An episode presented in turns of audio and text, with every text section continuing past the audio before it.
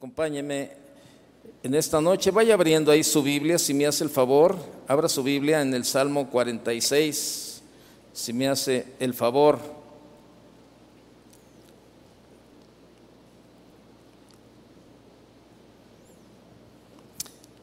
Y antes de comenzar a leer, déjeme decirle algo. Nuestra vida y, yo digo nuestra vida y hablo en el sentido general, ¿verdad? De todos, porque yo creo que así está la vida de todos, ¿verdad? Nuestra vida es una constante, una constante lucha, eh, luchas externas de un mundo convulsionado, la verdad. Eh, cada día más convulsionado con lo que vemos, con lo que escuchamos, con lo que eh, de verdad este, nos encontramos cada día y, y es una constante, una constante lucha cada día. Si no es un problema, es otra situación y, vamos, ¿verdad?, de, una cuestión a otra. Eh, y vemos, por ejemplo, por el lado de las enfermedades, vemos muchas, mucha enfermedad, eh, oramos constantemente, usted lo, lo he escuchado, que siempre estamos orando por las enfermedades, ¿verdad? Eh, estamos eh, orando por, por situaciones, ¿verdad? Este, familiares, por problemas en los matrimonios, que, que también eso, vivimos en un mundo convulsionado, ¿verdad? Que ahora aún, le estoy hablando cristianos, ¿verdad? Matrimonios cristianos que, que, que están aquí sentados reunión tras reunión, ¿verdad? Y que, y que, este, que, que pues no, a la hora de la práctica, pues no, ¿verdad? Este, vemos ahí, vemos este eh, pecado, vemos muchísimas cosas. Es un mundo convulsionado cada día, ¿verdad? Enfermedades, eh, necesidades materiales, eh, problemas familiares, de todo, de todo vemos en este mundo cada día como está pasando, ¿verdad? Y, y el tiempo, pues cada vez, cada vez lo vemos que pasa más rápido y cada vez nos exige más, ¿verdad? Eh, acerca de, vivir una vida como cristianos, la verdad. Yo veo que cada vez, de acuerdo a lo que, a lo que vemos, ¿verdad? A lo que, a lo que podemos observar, que la venida del Señor está cerca. ¿Usted lo cree así? Oiga, este, créame, de verdad, o sea, por todo lo que estamos viendo, ¿no? Eh, la Biblia nos habla de, terremotos, este, eh, rumores de guerra, pestes. Bueno, pues es lo que estamos viendo cada día. Y yo no tengo ningún, ninguna duda, ¿verdad?, de que la venida del Señor está cercana. Y por lo cual eso nos debería de comprometer a todos, ¿verdad?, a llevar una vida mucho más consagrada y mucho más dedicada para las cosas del Señor. Sin claro, sin abandonar el trabajo, sin abandonar lo que tenemos que hacer, pero podemos vivir en una vida de verdad consagrada para Dios en obediencia a través de, escuchar, de leer y de vivir su palabra cada día en obediencia. Y, es por ello de verdad que, eh, eh, es, es crucial que en esta lucha podamos aprender a conocer y aferrarnos a Dios, a vivir en su poder y soberanía y así poder reposar en Él. Y este Salmo 46, si ya tiene su Biblia ahí, este Salmo 46, ¿verdad? Dios nos muestra Dios nos muestra y enseña quién es Él y cómo Él se manifiesta en su soberanía y poder para darnos la victoria cada vez más, ¿verdad? Y, yo quiero que, me acompañe ahí, vamos a leer el, este, el, el verso 1, ¿verdad? Si me hace el favor. Y, este, y dice el verso 1, Dios es nuestro amparo y fortaleza nuestro pronto auxilio en las tribulaciones. Por tanto, no temeremos, aunque la tierra sea removida y se traspasen los montes al corazón del mar, aunque bramen y se turben sus aguas y tiemblen los montes a causa de su braveza. Mire, este es un salmo muy conocido, es un salmo que, que los en, los tiempos, en los tiempos antiguos era un salmo que se cantaba mucho precisamente en los tiempos difíciles, en los tiempos difíciles en las iglesias, ¿verdad? Allá en los tiempos de la reforma, este, este era el salmo, este salmo era muy, muy, este, muy nombrado, era cantado, ¿verdad? Y, lo cantaba mucho precisamente en estos, en estos, en los momentos difíciles. Y no sabemos el contexto en el cual fue escrito el Salmo 46. Al parecer era un tiempo de gran inestabilidad política y social. Y quizá era un tiempo de guerra, ¿verdad? Y la misma ciudad de Jerusalén se hallaba amenazada por, por un ataque militar. Y en la vida como cristiano, en la vida como cristiano enfrentamos muchos momentos así, ¿verdad? Este, dificultades en el trabajo, dificultades en la familia, dificultades personales, ¿verdad? Con otras, con, eh, alguien más, dificultades este, eh, físicas por la salud, pero aquí la pregunta es, ¿qué hacemos en esos momentos? ¿Verdad? ¿Qué hacemos? Y sabe, estos tres versículos que, que, hemos leído nos muestran la fe del salmista, ahí en el verso del 1 al 3. Y según el apóstol Juan, ¿verdad? Es la fe que nos da la victoria. Vaya conmigo, pongo una marca porque vamos a estar regresando ahí al Salmo. Este, póngale una marca y vaya conmigo a Primera de Juan capítulo 5. Este, eh, quiero que me acompañe y lea conmigo el, el, de Juan 5, verso 4. Dice, porque todo lo que es nacido de Dios vence al mundo. Y esta es la victoria que ha vencido al mundo. ¿Nuestra qué? Nuestra fe. ¿Quién es el que vence al mundo sino el que cree que Jesús es el Hijo de Dios? Pero, ¿de qué clase de fe hablamos? Bueno, Déjenme decirle algo, para los que son ingenieros, ¿verdad? Saben de lo, de lo que estoy hablando, pero usted y yo no somos ingenieros, pero entendemos también esto que le voy a decir. Hay dos tipos de matemáticas. Una es, la, el, eh, o sea, cuando uno estudia las matemáticas, las matemáticas se dividen en dos ramas. Una de ellas es la matemática pura.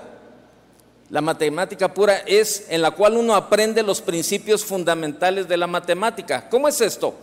Uno más uno, dos. Es lo primero que los niños comienzan a aprender, ¿se acuerdan? Ahí en la escuela, que les ponen ahí uno más uno, dos, dos más dos, cuatro, tres más tres, seis. Y así se va llevando, ¿verdad? Este, las matemáticas, es la matemática pura. Pero también hay otra rama de la matemática que se llama la matemática aplicada, en la cual uno aplica estos principios a diversos problemas prácticos. Ya cuando, cuando usted va al mercado y dice, este, me da tres kilos de limón, ¿y a cómo está el kilo? Pues a 20 pesos. Ah, caray, entonces a ver, tres kilos de limón y a 20 pesos, bueno, pues entonces son 60 pesos. Usted ya está aplicando la matemática, ya no es uno más uno, que era lo básico, lo que aprendió, dos más dos, no. A ver, uno más uno, a ver, ¿cuántos kilos son tres? Uno más uno, no, ya no es esa matemática. Ahora ya está usted en la práctica. Son tres kilos, a 20 pesos, a 60. No, pues cuatro de jitomate, ¿y a cómo está el kilo? No, pues a 25, 100 pesos. Y así comienza. Y eso es la práctica, es, es, la matemática práctica. Bueno, le estoy poniendo este ejemplo porque es igual con la fe. Con la fe es igual. Una cosa es la fe pura. La fe pura es, nos hablan, eh, es esa fe que, que tenemos un conocimiento de Dios, conocemos su obra, conocemos eh, lo que Él ha hecho, lo que hizo, lo que, lo que hace y lo que hará. O sea, vamos conociendo como una especie de teoría. Esa es la, la fe pura, ¿verdad? Tenemos el conocimiento de Dios, ¿sí? Y todo mundo, digo, al menos aquí en México, y me refiero a, México como país, todo mundo o la mayoría tiene un conocimiento de Dios, tiene una fe pura. ¿Conoces a Dios? Sí, claro. ¿Cómo no? Este, ¿Tú sabes lo que Dios hizo? Sí, ¿cómo no? Pues él, este, él él este, formó la tierra y bueno, el, ser, el ser humano y, este, y dividió las aguas, y, o sea, conocemos, conocemos todo, todo lo de Dios. Eso es lo, lo primordial que todo el mundo aprendemos, ¿verdad? Pero otra cosa, otra cosa es la fe aplicada. La fe aplicada es la habilidad de aplicar nuestro conocimiento de Dios a la vida diaria. y específicamente a los problemas que se presentan en la vida del cristiano. Cada día tenemos problemas y ahí es donde tenemos que echar mano de la fe, de la fe práctica, de la fe, de la, de, la fe aplicada. O sea, ya usted se encuentra en un problema, ¿verdad? Este, hoy como problema, tiene un problema en el matrimonio y bueno, ya no le sirve, ¿verdad? No, pues a Dios, ah, no, pues Dios formó la tierra, ah, sí, pues Dios es esto, no, ahora ya tiene que echar mano de una fe aplicada, ¿verdad? ¿Cómo es esta fe? Cuando usted estudia la palabra, comienza a profundizar más y sabe lo que Dios le está ordenando que debe de hacer y tiene que, y tiene que, que, obedecer a la palabra de Dios. Es cuando, cuando comenzamos a tener una fe práctica, una fe aplicada. Y esa es la fe que necesitamos como cristianos cada día. No la fe pura, esa ya la aprendimos, ya sabemos quién es Dios, lo que Dios hizo, eh, lo que Dios puede hacer, lo que Dios no. Pero la fe práctica es cuando usted y yo estamos en medio de las situaciones difíciles y vamos a Él y ponemos nuestra fe en Él, como hace un momento. Lo que hicimos fue una fe práctica de orar por las necesidades. Yo creo, yo creo que Dios nos está escuchando y que vamos a ver muchos milagros. Hemos estado, hemos estado orando por el pastor José Antonio, el pastor de San Francisco, de Casa de Oración San Francisco. Está, está intubado todavía, ya tiene casi un mes por ahí, ¿verdad? Eh, hablaba hace dos días con su esposa y ella me decía, yo tengo la fe que Dios lo va a levantar, yo tengo la fe que Dios va a estar, yo me voy a su palabra y su palabra me habla de que Dios lo va a sanar, que Dios lo va a traer. Y entonces me decía, ¿crees que estoy mal? Y yo le decía, no, ¿cómo crees? Pues ese es nuestro papel, creer creer que Dios puede hacer el milagro. Su palabra dice que eh, en Lucas 1.37 que nada hay imposible para Él. Y yo creo también que Dios lo puede levantar de ahí, que Dios puede llegar en el momento perfecto y lo puede levantar de ahí, de donde está en la cama y quitar toda la tubería que tiene puesta y, y darle sanidad. Yo lo creo. Pero también creo, también creo y al igual que su esposa, ¿verdad? Platicamos esto. También creo que si Dios le llama a su presencia, pues también es parte de la voluntad de Dios y es parte de la soberanía de Dios, es parte de, tener un contentamiento en lo que Dios permite y eso es la fe que debemos de tener cada día. O sea, tener una fe, ¿verdad? Tengo fe para que Dios lo levante y lo saque de la enfermedad, pero también tengo una fe una fe práctica y aplicada que si Dios le llama, está perfecto. Va a estar en el mejor lugar. Y ese es el contentamiento. Y es, es, algo que muchos cristianos no tienen en la vida como cristianos, un contentamiento. Siempre están buscando problemas, siempre están buscando problemas. No le creen a Dios y, leen la Biblia y están aquí reunión tras reunión con sus manos levantadas y orando y, y haciendo muchas cosas, ¿verdad? Pero a la hora de la hora de comenzar la fe práctica, la fe aplicada, no lo hacen. Cuando el Señor te dice, perdona, y tú sacas un montón de argumentos. Ay, no, ¿y por qué lo voy a perdonar si no lo conoces como es? Y esto y esto. Tú solamente perdona. Yo te estoy hablando a ti, perdona. No, Señor, pero es que tú no lo conoces. A veces nos ponemos con el Señor a decirle eso, Es que tú no lo conoces. El Señor te dice a ti, perdona, ámalo. Y ahí nos vamos a la fe pura, a la que aprendimos al principio. Y es lo que sucede en la vida de los cristianos. Es lo que sucede. O sea, la fe, la fe pura, esta consiste en conocer a Dios. El salmista resalta varias cosas que él sabe acerca de Dios, ¿verdad? Ahí regrese al Salmo 46, por favor, este, acompáñeme. El, eh, salmista reconoce, ¿verdad? Exalta varias cosas que él, él conoce acerca de Dios. Dios. Dios es fuerte, el nombre que, el salmista usa de Dios es Elohim, es la forma plural de Él, el nombre genérico en hebreo para Dios. Él significa fuerte. La forma en plural implica la grandeza de la fuerza de Dios. frente a los tremendos problemas y peligros que enfrentaba. El salmista recuerda el gran poder de Dios. Dice que Dios es un refugio, ahí en los primeros versículos que leímos, dice que Dios es un refugio. La palabra amparo significa escondite, a veces una cueva de piedra donde podemos escondernos contra la tempestad. El Salmo 62, el Salmo 62, 7, ¿verdad? Dice lo siguiente, dice, en Dios está mi salvación y mi gloria, en Dios está mi roca fuerte y mi refugio. Donde la palabra esperanza debe ser traducida refugio, dado que es el mismo término en hebreo que tenemos ahí en el Salmo 46, verso 1 es la misma palabra esperanza. O sea, Dios es nuestra fuerza, Dios es nuestra esperanza. Dios es nuestro socorro, nuestro auxilio. La palabra pronto podría tener uno de dos sentidos, cercano o inmediato. Dios está cerca de nosotros para socorrernos y cuando ve un peligro viene pronto para ayudarnos. La palabra peligro, a veces las dificultades que enfrentamos nos paralizan y no, y no, logramos aplicar nuestra fe. Sin embargo, es importante que hagamos eso. Yo le estoy hablando de la fe pura. El salmista sabía, ¿verdad? Él conocía que Dios era un Dios fuerte, que Dios era un refugio, que Dios era nuestra fuerza, que Dios era nuestro socorro. Él conocía todo eso. Pero ahora lo lleva, ahí en el verso 2 lo lleva a la fe aplicada. Y para aplicar nuestra fe tenemos que meditar y reflexionar sobre quién es Dios. Mire, le voy a repetir, para aplicar nuestra fe tenemos que meditar y reflexionar sobre quién es Dios. Cuando lo hacemos, los resultados van a ser tremendos, créanmelo.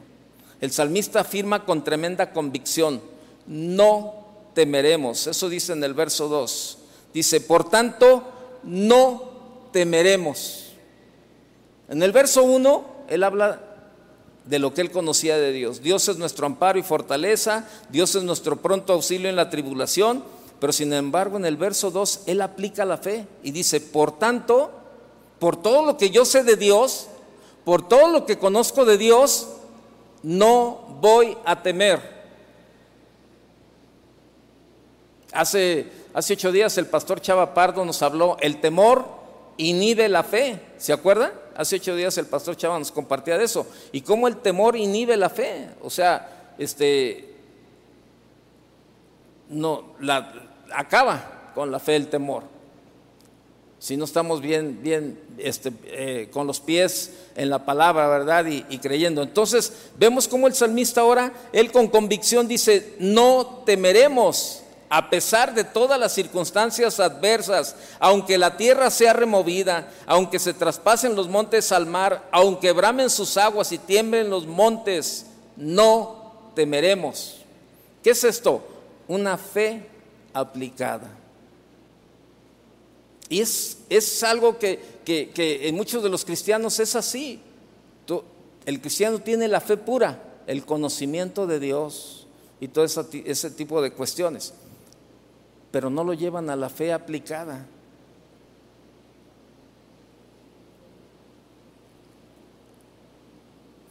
Vaya conmigo a Marcos. Marcos capítulo 4.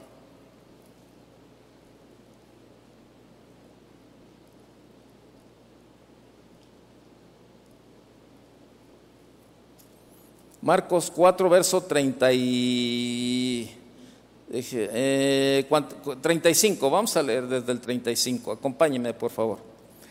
Aquel día, cuando llegó la noche, les dijo, pasemos al otro lado. Aquí está hablando de Jesús. Jesús fue el que les dijo, ¿verdad? A los discípulos, pasemos al otro lado.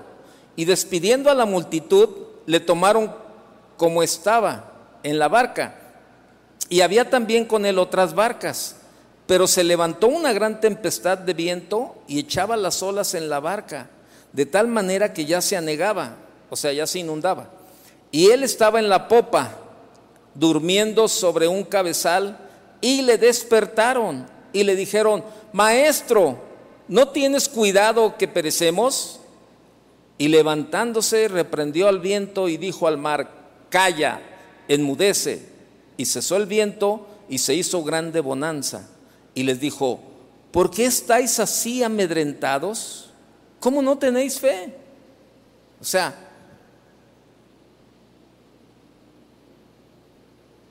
¿cómo no tenéis fe?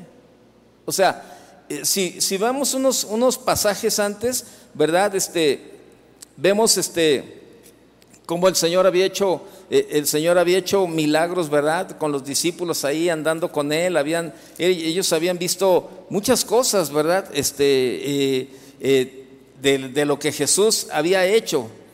Pero sin embargo, cuando ellos se suben a la barca, ellos nada más llevaban su fe pura. Conocían a Jesús y sabían lo que Jesús había hecho. Pero a la hora que se presenta la tempestad, a la hora que se presenta, ¿verdad? Este, que la barca se comienza a inundar y eso, les entra el temor. Les entró un temor, se les olvidó aplicar la fe. Y ese es el problema en la vida de muchos cristianos. La teoría, pues la teoría, ahí está, bien padre la teoría. Pero a la hora de que las circunstancias nos exigen la fe aplicada, se nos olvida. Se nos olvida y no resolvemos los problemas porque nos quedamos en la fe pura. Yo le pregunto en esta noche, ¿cómo anda su fe? ¿En cuál fe está? ¿En la fe pura o en la fe aplicada? ¿Cómo anda? Es, es una buena pregunta. ¿Cómo andamos en la fe? Y, y, usted me puede decir, no, yo bien, yo creo, yo esto, sí. Pero ¿qué tanto la aplicas? Y le voy a decir algo, la mejor aplicación de la fe en nuestra vida como cristianos es qué tanto obedecemos la palabra de Dios. ¿Se acuerda? Cuando, bueno, los que venimos de la religión tradicional, cuando íbamos a la doctrina, este, íbamos a la doctrina y luego nos enseñaban muchas cosas y pues como niños, pues los niños cuestionaban muchas cosas y, luego empezaban ahí las preguntas, ¿y, quién hizo a Dios? ¿Y, quién hizo a Dios? ¿Y quiénes son los hermanos? Y, y los maestros de, de la, de, la doctrina, ¿verdad? Nos decían algo muy importante, decía, no, no, mira, hay muchas cosas que se llaman dogma de fe. Entonces tú tienes que creer y tienes que obedecer a Dios. Hay muchas cosas que solamente le pertenecen a Dios, eso es un dogma de fe, pero tienes que obedecer a Dios porque Dios lo que quiere de ti es obediencia. Y yo me acuerdo que de niño nos enseñaban ese tipo de cosas. Y en la palabra es igual. En la palabra es igual. Hay cosas que, que, que solamente le pertenecen a Dios. Las que Dios nos quiso revelar ya están reveladas en la palabra. Entonces, y a veces le andamos buscando cosas extras Siempre andamos buscando argumentos para no obedecer lo que Dios nos puso de una manera clara en la palabra. Nos lo puso tan claro que lo entendemos. Lo entendemos, pero totalmente. Y buscamos argumentos, siempre le damos argumentos para no hacer lo que Dios nos está mandando hacer. Y sabe, ahí, ahí no estamos hablando de una fe aplicada, porque no obedecemos a Dios. Si realmente de veras este, eh, le tuviéramos una fe aplicada, diríamos como dicen por ahí, le tengo fe ciega, ¿se acuerda? ¿Ha escuchado esa palabra? No, yo le tengo una fe ciega. Cuando hablan de un doctor o de, alguna cuestión así, ¿verdad? Que dice, oye, oye ese doctor, ¿qué tal? No, buenísimo, mano, buenísimo. Siempre que voy, bien acertado, siempre me receta bien, siempre, la verdad, he ido con molestias y, es más, te voy a decir algo, le tengo una fe ciega. ¿Y sabe esa fe ciega? Cuando la persona dice eso es porque el doctor le dice, tómate esta medicina y se la toma. Oye, ¿qué trae? No, es que trae un dolorcito así, así. Ah, no, mira, tómate este, este, este jarabe. Y sin pensarlo, ¿verdad? Eh, o le habla por teléfono, ¿verdad? Algunos que tienen amistad con el doctor le habla, oye doctor, fíjate que he tenido un dolorcito así, así, así. Y el doctor, oye, ¿y esto? Sí, y esto sí. Ah, mira, ve y compra a la farmacia tales pastillas.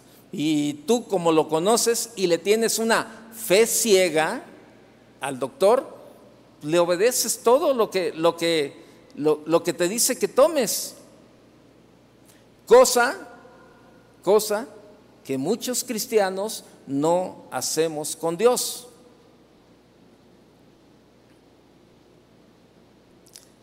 Obedecemos lo que nos, lo que nos conviene de la palabra. ¿Sí o no? ¿Sí o no? Mire, contestaron los sinceros. Mire, ahora va a haber más sinceros. ¿Sí o no? Ya pues, están saliendo más. ¿Sabe por qué? Porque es cierto. Obedecemos lo que nos conviene, lo que me gusta. Lo que no me gusta, busco argumentos para no hacerlo.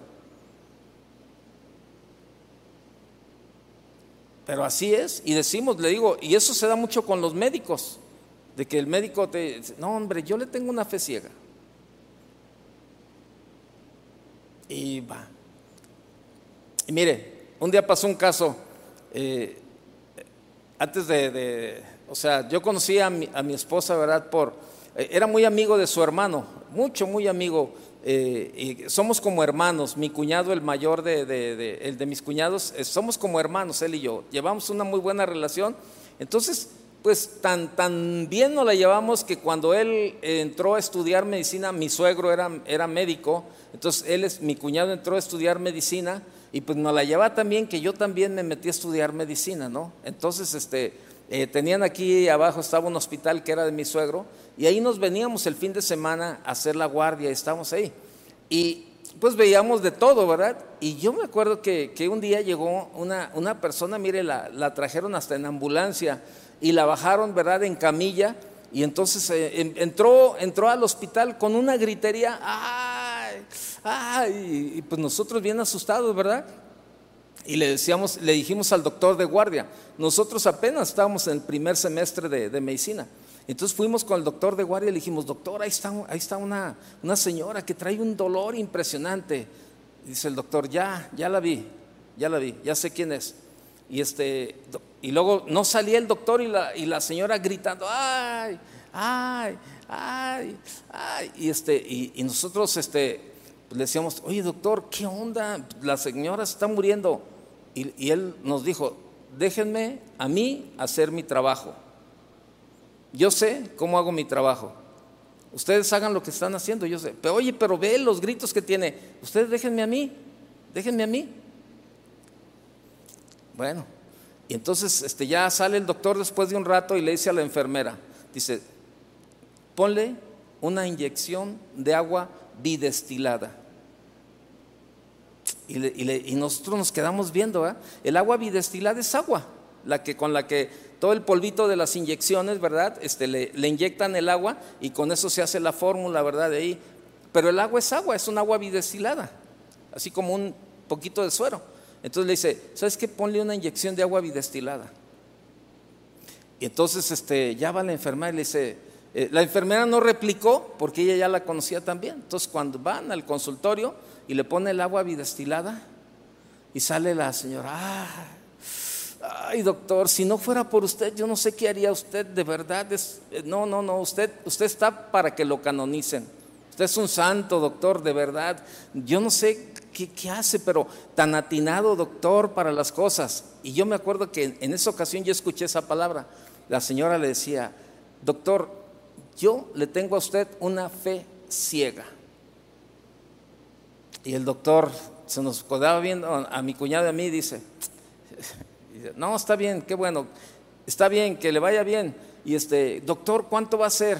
Este, eh, ah, cóbrenle tanto por la inyección, ¿verdad? Este, y la consulta más la inyección y todo eso. Y, la, y, la, esposa, la señora decía, ay doctor, hasta barato se me hace cada vez que vengo con usted. Y entonces después el doctor nos dice, ¿sabes qué? No tiene nada. No tiene nada. Eso es lo que se llama hipocondriaca. No tiene nada, no tiene nada.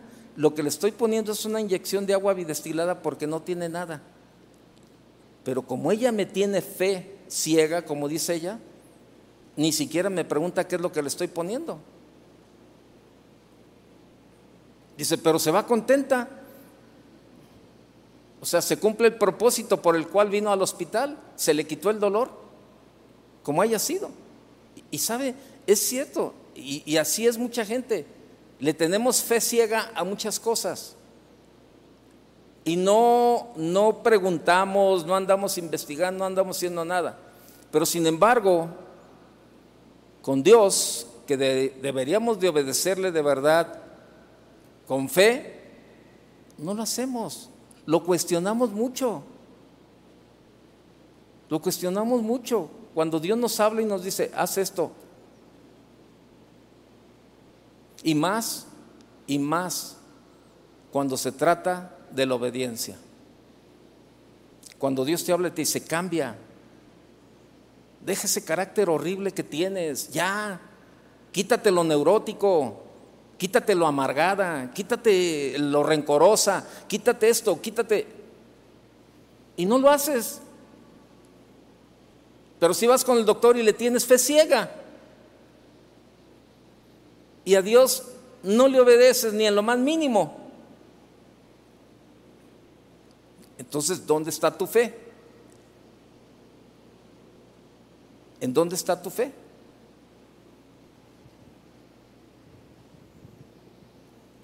Verso 4 del Salmo 46, acompáñeme por favor. Ya vimos la fe, la fe del salmista. Ahí él tenía una fe, una fe pura y una fe, vemos una fe aplicada. Vamos a ver la confianza del salmista. Salmo 4, digo, verso 4, perdón, 46, 4. Dice, del río, dice, del río sus corrientes alegran la ciudad de Dios, el santuario de las moradas del Altísimo. Dios está en medio de ella, no será conmovida. Dios le ayudará al clarear la mañana. Bramaron las naciones, titubearon los reinos, dio él su voz, se derritió la tierra. Jehová de los ejércitos está con nosotros, nuestro refugio es el Dios de Jacob. Bueno, mire,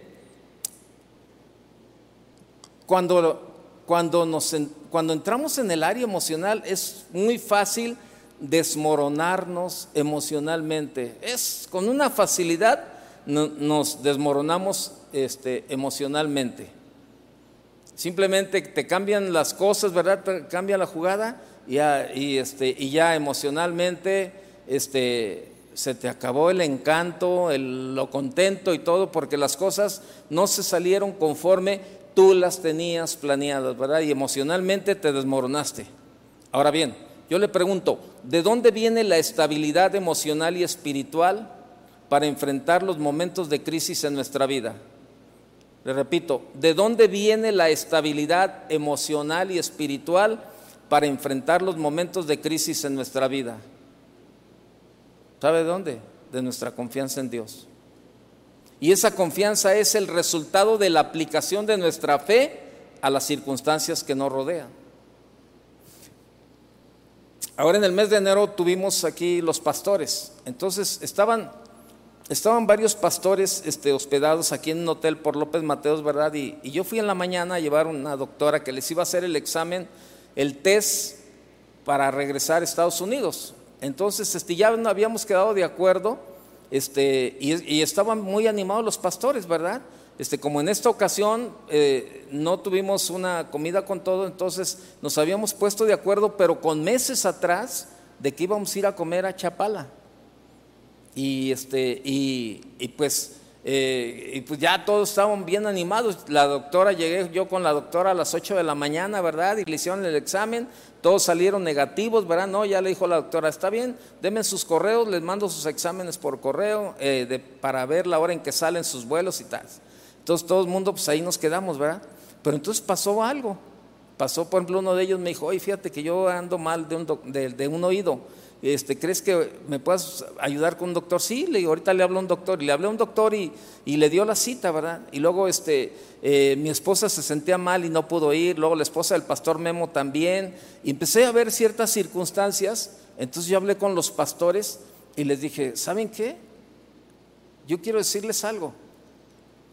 Este, yo no tengo el sentir cuando yo era el organizador, yo era el que había organizado todo el rollo, ¿verdad? Y les había platicado, no, que está bien bonito el lugar a donde vamos a ir, y es la montaña, y se ve bien bonito el lago, y la comida está rica, y todo eso. O sea, yo era el que los había alborotado ahí, al gallinero. Todos los había alborotado. Y entonces yo salgo con ese rollo y le digo, yo empecé, de verdad, empecé a tener un sentir. Y digo, ¿sabes qué? No tengo el sentir de que vayamos a Chapala. Y me gustaría que oráramos mejor, que no vaya a ser mi emoción lo que, lo que está diciendo. Y entonces este, eh, eh, oramos, ahí estaban los pastores y las esposas, empezamos a orar y cuando terminamos de, orar, el pastor Fleming me dice, ¿sabes qué? Yo respaldo lo que tú, el sentir que tú tienes, porque yo también, ahorita, yo ya no voy a Chapala. Y otro de los pastores dijo, no, pues ¿sabes qué? No, no, nos quedamos.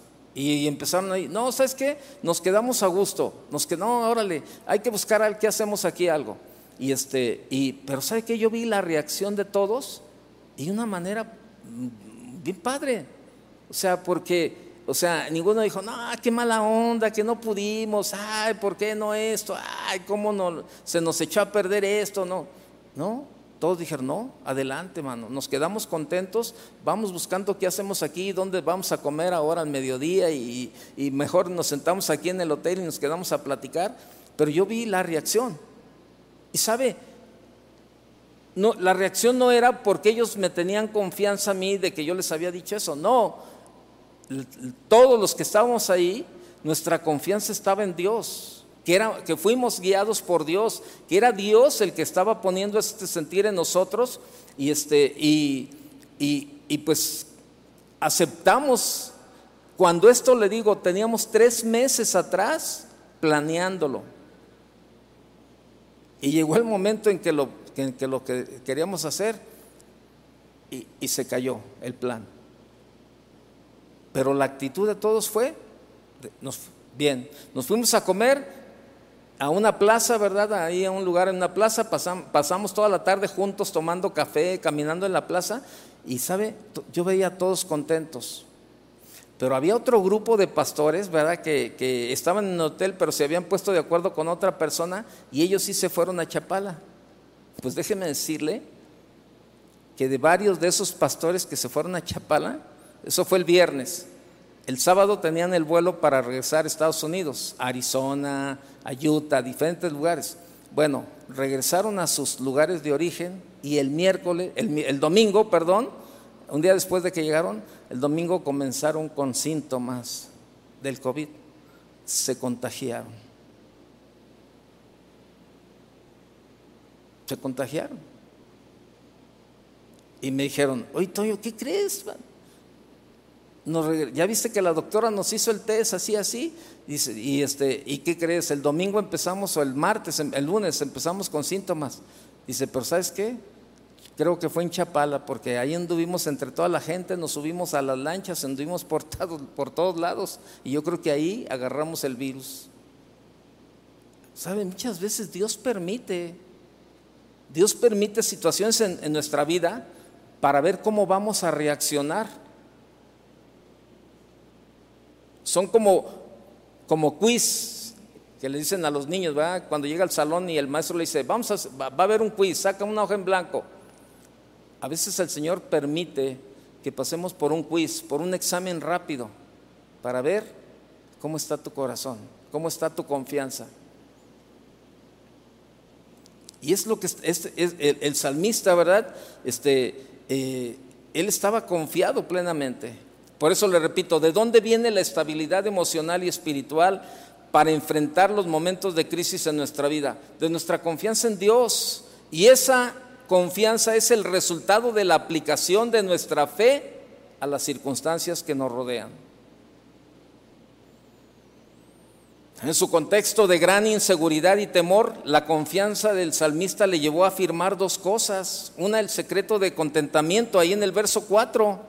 En el verso 4, ¿verdad? Eh, ahí está, dice, del río sus, corrientes alegran la ciudad de Dios, el santuario de las moradas del Altísimo, ¿verdad? Jerusalén estaba bajo amenaza y con ella el templo de Dios. Pero justamente en ese contexto el salmista dice que puede haber alegría. ¿Cómo? La ciudad de Dios tiene un río, del río sus, corrientes, alegran la ciudad de Dios. Y, sabe, esto era, esto era eh, simbolizando algo, ¿verdad? Este de, porque pues en Jerusalén no había ríos y cuando se usa la palabra río se usa, eh, es un río grande como el río Nilo o el río Éufrates, ¿verdad? Entonces el problema es que Jerusalén es una ciudad construida sobre los montes, por ende, no puede haber un río pasando por la ciudad. Eso nos lleva a pensar que el salmista no estaba hablando de un río literal, sino de otra cosa. ¿Y sabe de qué estaba hablando? Del río del Espíritu Santo. Vaya conmigo Ezequiel 47, por favor. Ezequiel capítulo 47, si no alcanza a abrirlo, no se preocupe. Verso 1. Dice, me hizo volver luego a la entrada de la casa y he aquí aguas que salían de debajo del umbral de la casa hacia el oriente, porque la fachada de la casa estaba al oriente y las aguas descendían de debajo hacia el lado derecho de la casa al sur del altar. Verso, eh, verso 3. Dice, y salió el varón hacia, hacia, el oriente llevando un cordel en su mano y midió mil codos y me hizo pasar por las aguas hasta los tobillos. Midió otros mil y me hizo pasar por las aguas hasta la rodilla. Midió luego otros mil y me hizo pasar por las aguas hasta los lomos. Midió otros mil y era ya un río que yo no podía pasar porque las aguas habían crecido de manera que el río no se podía pasar sino a nado. Fíjese, que habla del río del Espíritu Santo. Juan capítulo 7, Evangelio de Juan capítulo 7, verso 37. Juan 7, 37.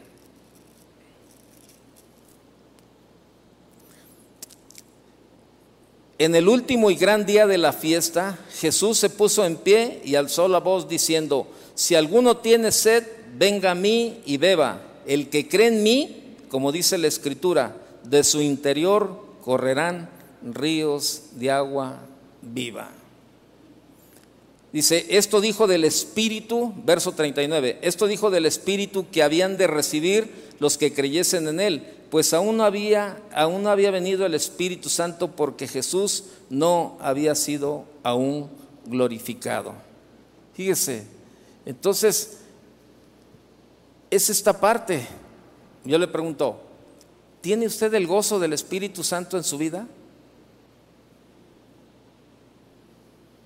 ¿Cómo está su vida en el gozo? ¿Sabe que el, gozo es un distintivo del cristiano? La Biblia dice, el gozo del Señor es que, ¿nuestra qué?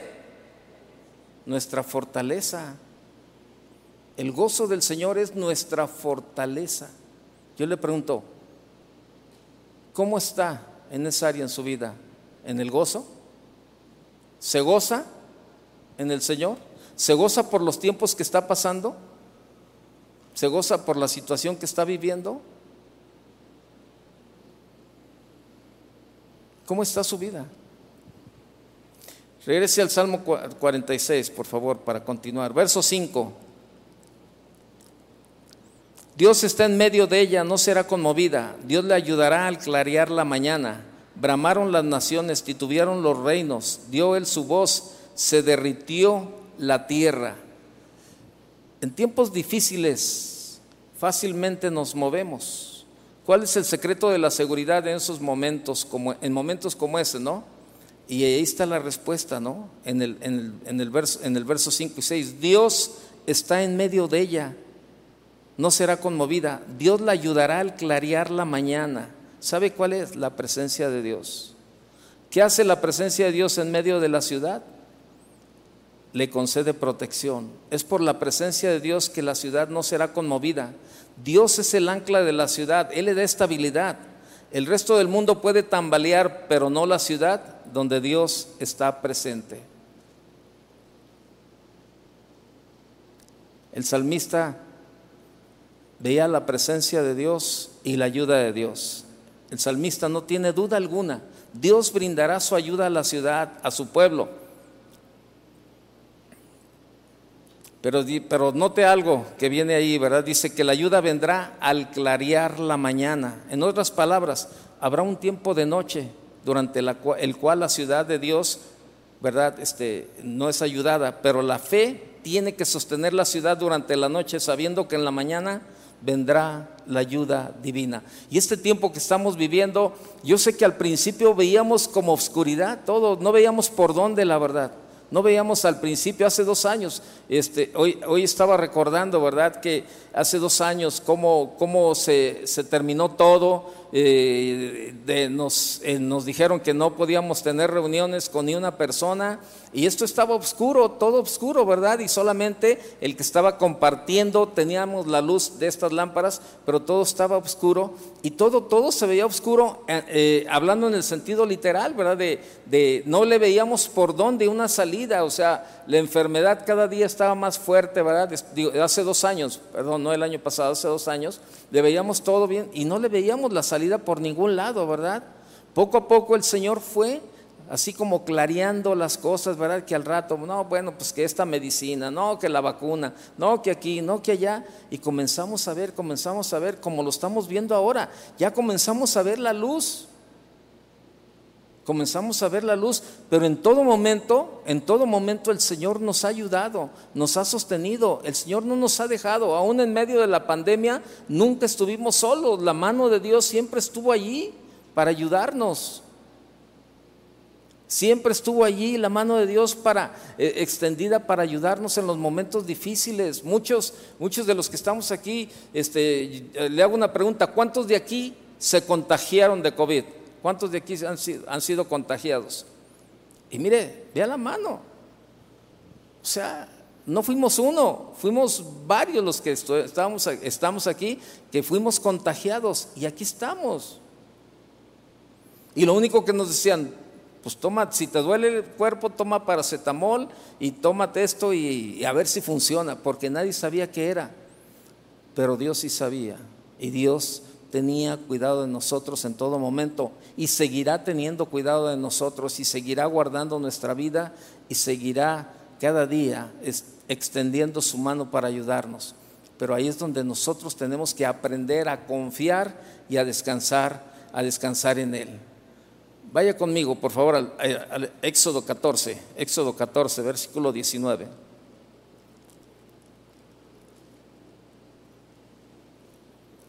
Éxodo 14, verso 19.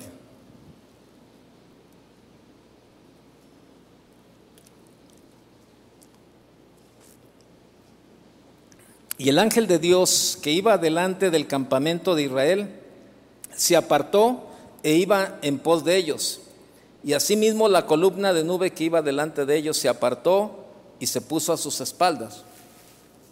E iba, entre, e, e, iba entre el campamento de los egipcios y el campamento de Israel, y era, nube y tinieblas para aquellos, y alumbraba a Israel de noche, y en toda aquella noche nunca se acercaron los unos a los otros.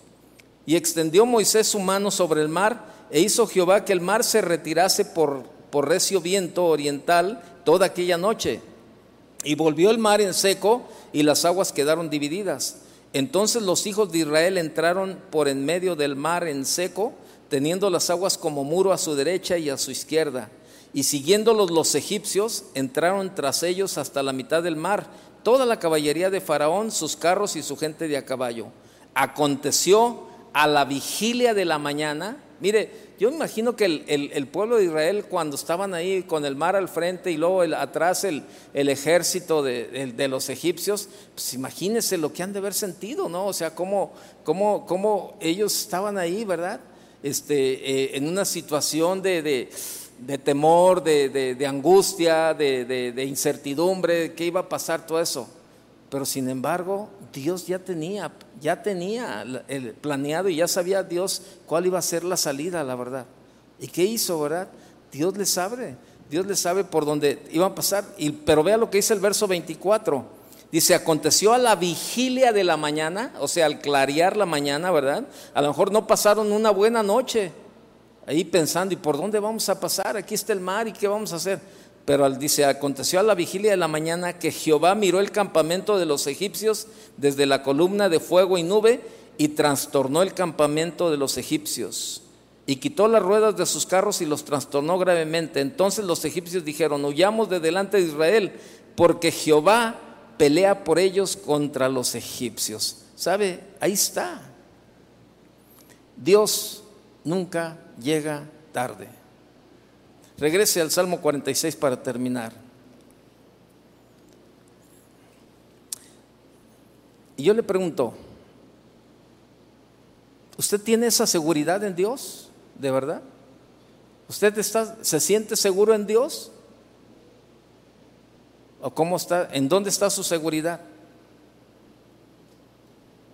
Dios está con nosotros. Dios es nuestro refugio. Debemos de tener esa seguridad en el Señor. Pero ya para terminar, mire, vea la exhortación del salmista ahí en el verso en el verso 8 dice, "Venid, ved las obras de Jehová, que ha puesto asolamientos en la tierra, que hace cesar las guerras hasta los fines de la tierra, que quiebra el arco contra la lanza y quema los carros en el fuego. Estad quietos y conoced que yo soy Dios." Seré exaltado entre las naciones, enaltecido seré en la tierra. Jehová de los ejércitos está con nosotros, nuestro refugio es el Dios de Jacob. Habiendo establecido su propia fe y expresado su confianza en Dios, el salmista ahora está en buenas condiciones para animar a otros y los exhorta a hacer dos cosas, a que miren lo que Dios ha hecho. Y eso es algo que usted y yo tenemos que hacer, que tenemos que ver lo que Dios ha hecho en todo este tiempo, en toda nuestra vida, ¿verdad? Esto es tan importante hacer, tomar un tiempo para reflexionar y hacer memoria de lo que Dios, de lo que Dios ha hecho a través de, los tiempos, a favor de su pueblo y a favor de nosotros. O sea, o sea, Dios ha hecho grandes maravillas. ¿Usted ha visto las maravillas de Dios? ¿Sí o no? No, con esa, con esa fe Vamos a volver otra vez al mensaje, comenzar otra vez, ¿verdad? No, tenemos que tener la convicción. O sea, por eso ¿ves? tenemos a veces ahí como, no, pues sí, no, pues no. O sea, usted tiene que tener una convicción, la verdad, este, de, de, lo que es, que es Dios. Tiene que aprender a conocer a Dios en su vida, lo que Dios puede hacer por usted. Tiene que aprenderlo a conocer. Por eso por eso este, eh, eh, tenemos que aprender realmente lo que la palabra de Dios dice. ¿Quién es Dios para ti? ¿Quién es Dios para ti? A lo mejor tú todavía lo tienes ahí, ¿verdad? Este, eh, en una crucecita, ¿verdad? Ahí lo tienes todavía y, no, no, no, no, no. Ese no es el Dios. Ese no es el Dios al que predicamos. Ese no es el Dios al que oramos, la verdad al Dios, al que, el, que, el Dios que predicamos, al Dios que oramos, en el Dios que confiamos, el Dios que es nuestro refugio, ese es un Dios vivo. Ese es un Dios vivo. Si usted no cree que Dios es un Dios vivo, pues ahora entiendo en dónde está su fe. Pero tiene que creer. Y es lo que, es lo que está haciendo el, el salmista. Está exhortando y dice, miren lo que Dios ha hecho. Miren, reflexiona y haz memoria de lo que Dios ha hecho a través de los tiempos a favor de su pueblo y aún a favor de tu vida. ¿De dónde te sacó el Señor? Nada más date cuenta. ¿De dónde te sacó? ¿De dónde te rescató el Señor? Y puedes ver las maravillas de Dios. Y la otra, la otra exhortación del salmista es, escucha, escucha lo que Dios dice Estad quietos y conoced que yo soy Dios. O sea, estate quieto y conoce quién es Dios. Es lo que tenemos que hacer. Estad quietos. La palabra no significa deja de hablar o guarda silencio, sino deja de actuar, deja de meter la mano en donde solamente Dios puede trabajar. Deja de ayudarle a Dios. Lo que Dios quiere de ti es tu obediencia, nada más. Estate quieto y conoce quién es Dios. En dificultades nuestra tendencia a veces es actuar.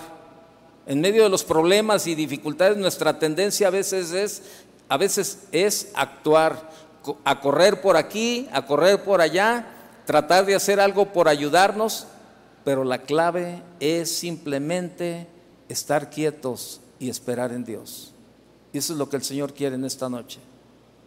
Que tú conozcas a Dios, que estés quieto y que aprendas a esperar en Él. Cierra tus ojos, cierra tus ojos y, y, analiza, analiza esto que hemos hablado. Pero yo te digo, ¿cómo está tu fe? ¿Cómo está tu gozo en el Señor? ¿Cómo está tu, o sea, en dónde está tu seguridad? ¿Dónde está tu seguridad? Es tiempo de que reflexiones y veas lo que Dios ha hecho, tanto en tu vida como en la vida de, de, los que te rodean y aún en los tiempos lo que Dios ha hecho. ¿Cuántas cosas Dios nos ha permitido ver, conocer, en donde hemos visto su mano? Es tiempo de creerle a Dios si tú estás en una situación donde estás pasando por un tiempo difícil, pero has estado metiendo tu mano, has estado tratando de ayudarle a Dios, yo te quiero decir que es el tiempo de estar quieto. Es el tiempo de decirle, Señor, perdóname porque yo te quiero decir cómo le hagas. Perdóname, Señor, porque yo he tratado de ayudarte, Señor, y he echado a perder más las cosas por mi falta de sabiduría. Pero hoy, hoy quiero, Señor, descansar en ti. Hoy quiero estar quieto y esperar en ti. Si tú quieres hacer ese compromiso con Dios, ponte de pie y dile, Señor, perdóname, ya no voy a meter la mano, Señor, donde sé que tú estás trabajando. Voy a estar quieto y voy a esperar en ti, Señor. Y voy a conocerte más necesitamos conocer más a Dios, créanmelo. Por eso muchas veces dudamos de lo que Dios puede hacer en nuestra vida. Pero hoy, en esta noche, haz el compromiso con Dios de conocerle más. Habla con Él y dile, Señor, quiero conocerte más.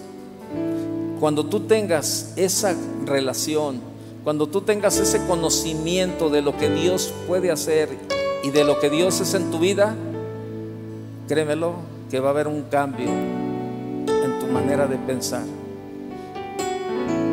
es tiempo de decirle, Señor, aquí estoy. Voy a estar quieto y a descansar en ti, Señor. Y a conocerte más.